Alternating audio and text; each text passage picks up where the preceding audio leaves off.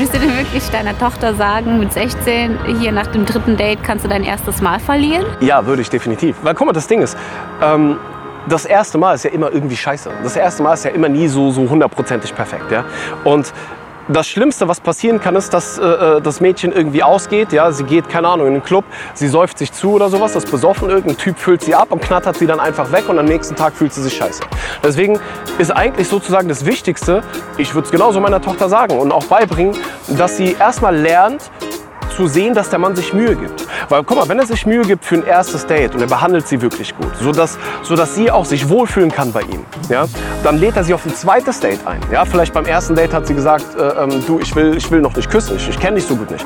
Beim zweiten Date lädt er sie wieder ein, führt sie wieder aus, ja, gibt sich wieder dieselbe Mühe. Dann will er natürlich ein bisschen mehr, aber sie sagt, nein, du, das geht mir zu schnell. Wenn, wenn, wenn du mich näher kennenlernen willst, lad mich doch mal auf ein Date ein. Er lädt sie wieder auf ein Date ein und gibt sich diese Mühe. Und dann fühlt sie sich bereit, dass sie sagt, okay, ich, ich kann mir vorstellen, jetzt mit ihm zu schlafen. Ja? Dann sollte sie das in dem Fall auch tun, wenn sie das möchte. Es ist kein, es ist kein Zwang.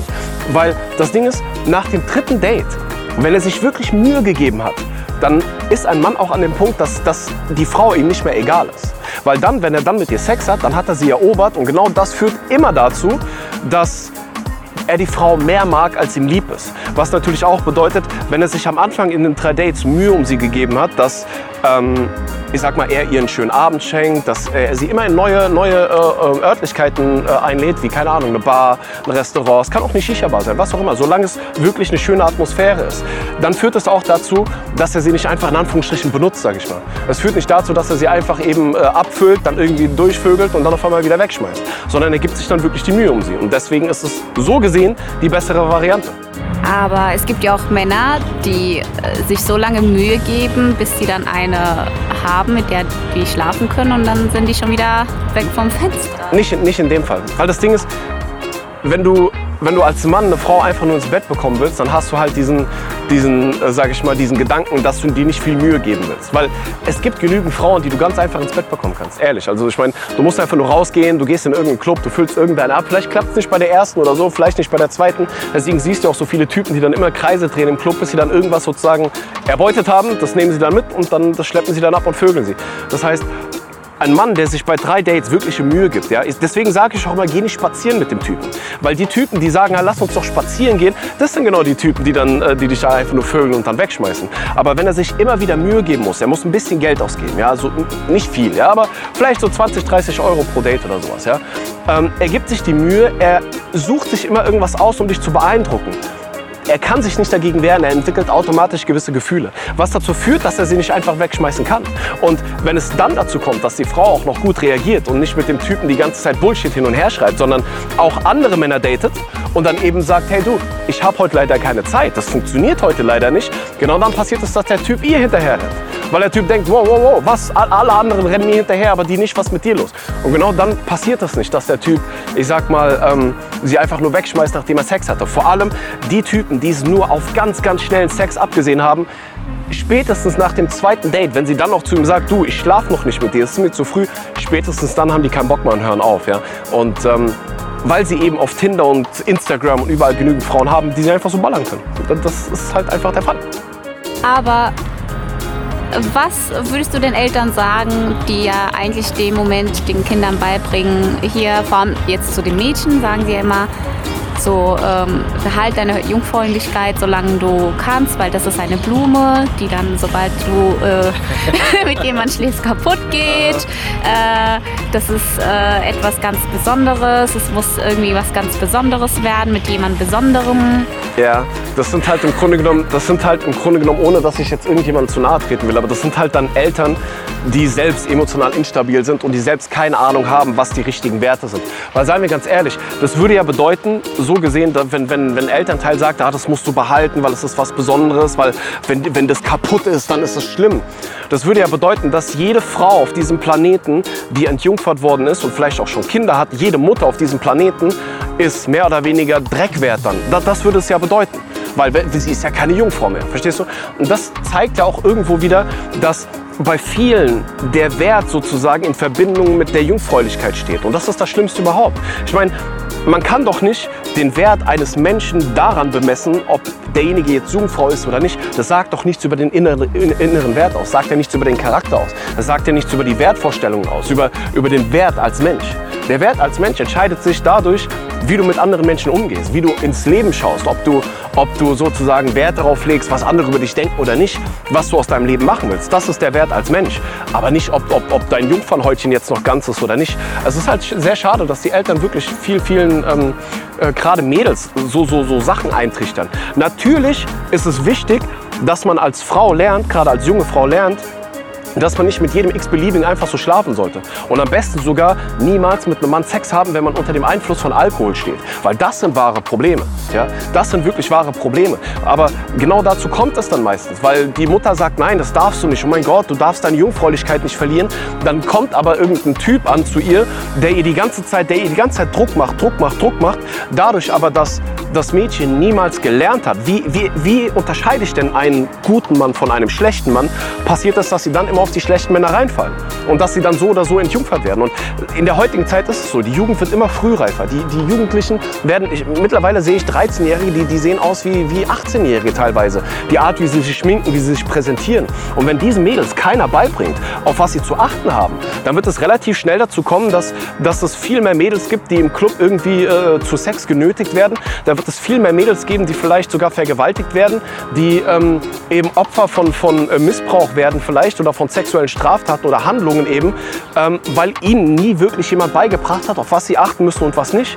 Und das ist halt das Riesenproblem. Deswegen, wenn, wenn irgendein Elternteil sagt, nein, du musst deine Jungfräulichkeit behalten, so lange wie es geht, ja, aber was bringt dir das? Was bringt dir das, wenn du später in eine Beziehung kommst als Jungfrau und du hast gar keine Ahnung, was ist guter Sex und was ist schlechter Sex? Wenn du gar keine Ahnung hast, ähm, wie finde ich überhaupt den richtigen Mann? Wie finde ich überhaupt den perfekten Mann?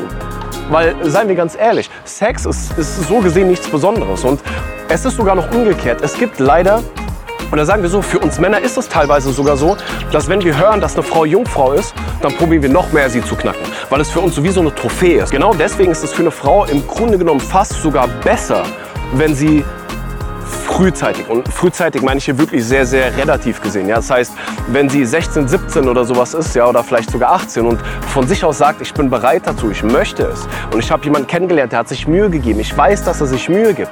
Und wenn sie eben weiß, dass sie das erste Mal nicht unbedingt damit verbindet, dass sie ein Leben lang mit dem Typen zusammenbleibt, dann ist es vollkommen okay und sogar besser für die Frau, wenn sie relativ früh in diesem Alter sozusagen ihre Jungfräulichkeit verliert, weil sie dann wirklich lernt, was bedeutet Sex überhaupt. Und vor allem, was ist guter Sex und was ist schlechter Sex. Aber die Eltern, die eben einem so, äh, so Dinge eintrichtern, ja, das sind meistens selber unsichere Menschen, die in den meisten Fällen selber diese Erfahrung nie gemacht haben. Sie, sie kennen die andere Seite gar nicht. Sie wissen gar nicht, wie es ist, wenn du wirklich mehrere Partner hattest, wenn du wirklich mehrere Männer zur Auswahl, als Frau jetzt, mehrere Männer zur Auswahl hattest und die dann den richtigen auswählen kannst. Sie wissen das nicht. Und sagen wir es mal so, das wäre dasselbe, als wenn dir ein ähm, Fitnesstrainer sagt, du, ähm, du solltest unbedingt darauf achten, äh, dass du kein Fastfood isst. Aber der Typ ist selber fett. Verstehst du? Das ist, wenn du die andere Seite nicht kennst, wenn du nicht weißt, wie es ist, durchtrainiert zu sein, wenn du nicht weißt, wie es ist, hart an sich zu arbeiten, dann kannst du jemandem keine, keine Tipps geben, wie er abnimmt. Das funktioniert nicht. Und bei Eltern ist es halt leider genauso. Die meisten Eltern sind selber emotional instabil. Sie haben sich an den erstbesten Partner geklammert. Einer von beiden Elternteilen ist meistens ähm, anhänglicher als der andere. Bedeutet, der instabile Elternteil gibt die Instabilität an die Kinder weiter. Die Kinder werden emotional instabil. Und natürlich ist das auch irgendwo die Angst der Eltern, dass ich sag mal, die Kinder an den Falschen geraten. Das kann ich vollkommen nachvollziehen. Aber da ist es halt wirklich wichtig, dass sie, ich sag mal, nicht eine amateurhafte Meinung weitergeben, nur weil sie glauben, das ist richtig, weil die Kinder werden so oder so machen, was sie wollen. Ich meine, gerade das Verbotene ist, ist ja reizvoll. Was natürlich, das, ich meine, die Eltern sagen doch auch den Kindern, hey, äh, äh, du darfst in dem Alter noch nicht mit Minirock rausgehen. Machen wir mal so das Beispiel. Ja? Du, du darfst nicht, äh, es muss äh, länger sein als dein Knie. Jetzt so, so ein Beispiel. Ja? Und was passiert? Die Mädels gehen raus und sobald sie irgendwie um die Ecke gegangen sind, krempeln sie sich das hoch oder ziehen sich komplett um. Oder wenn es heißt, du darfst dich nicht schminken, ja, dann gehen sie halt um die Ecke, schminken sich dann, wenn sie draußen sind und gehen raus. Und diese Verbote, was ja auch so ist, wenn, wenn du sagst, ja, ja, äh, du musst aber deine Jungfräulichkeit behalten. Das bedeutet ja nichts anderes als, du darfst deine Jungfräulichkeit nicht verlieren. Und diese Verbote führen immer dazu, dass es noch reizvoller ist. Und dass die Kinder es dann heimlich machen und den Eltern nichts davon sagen. Und wenn die Kinder es heimlich machen, stellt es eine viel, viel größere Gefahr dar, weil sie nicht über mögliche Geschlechtskrankheiten aufgeklärt worden sind, nicht über mögliche Schwangerschaften, die vorfallen könnten, nicht über falsche Männer. Wie, wie finde ich, find ich heraus, ob der Typ nicht am Ende doch ein, ein Typ ist, der mich umbringt oder so. Ich meine, dass so viele Sachen schon passiert in der, in der heutigen Welt. Es passieren einfach schlimme Dinge. Und sein Kind davor in Anführungsstrichen schützen zu wollen, indem man Dinge verbietet, ist meiner Meinung nach der falsche Weg, weil es führt nur dazu, dass es so oder so passiert, dann aber die Kinder nicht offen und ehrlich mit den Eltern sprechen können. Es wäre viel besser, meiner Meinung nach gesehen, ich meine, jedem das seine, aber meiner Meinung nach gesehen ist es viel besser, wenn Eltern sagen, hör mal zu, Kind, das ist meine Meinung, wenn du mit einem Mann schlafen willst, dann bitte komm und rede mit mir. Du kannst machen, was du willst. Das ist dein Leben. Ich möchte, dass du dein Leben so lebst, wie, wie du es für richtig findest. Aber ich will, dass du weißt, dass du mit mir über alles sprechen kannst. Und das ist das Problem. Die meisten Kinder haben Angst, mit ihren Eltern zu sprechen. Die meisten Kinder haben Angst davor, weil sie, weil natürlich Mama immer sagt, du darfst nicht, du darfst nicht, du darfst nicht, du darfst nicht. Also denkt das Kind, okay, wenn ich jetzt meiner Mama sage, dass ich mit jemandem geschlafen habe, dann reißt die mir den Kopf ab. Und was passiert? Die Kinder werden relativ früh schwanger, haben vielleicht Fehlgeburten sogar, bekommen dadurch, haben es mit so vielen, ich sag mal, emotional gravierenden Erfahrungen in so jungem Alter zu tun, die sie ihr ganzes Leben lang schädigen. Und das nur, weil die Mutter ihnen irgendwas verboten hat, weil die Mutter selber nicht weiß, was Sache ist. Weil die Mutter selber keine Ahnung, sorry, dass ich das sage, aber weil es halt sehr häufig vorkommt, dass die meisten Eltern selber keine Ahnung wirklich vom Leben haben.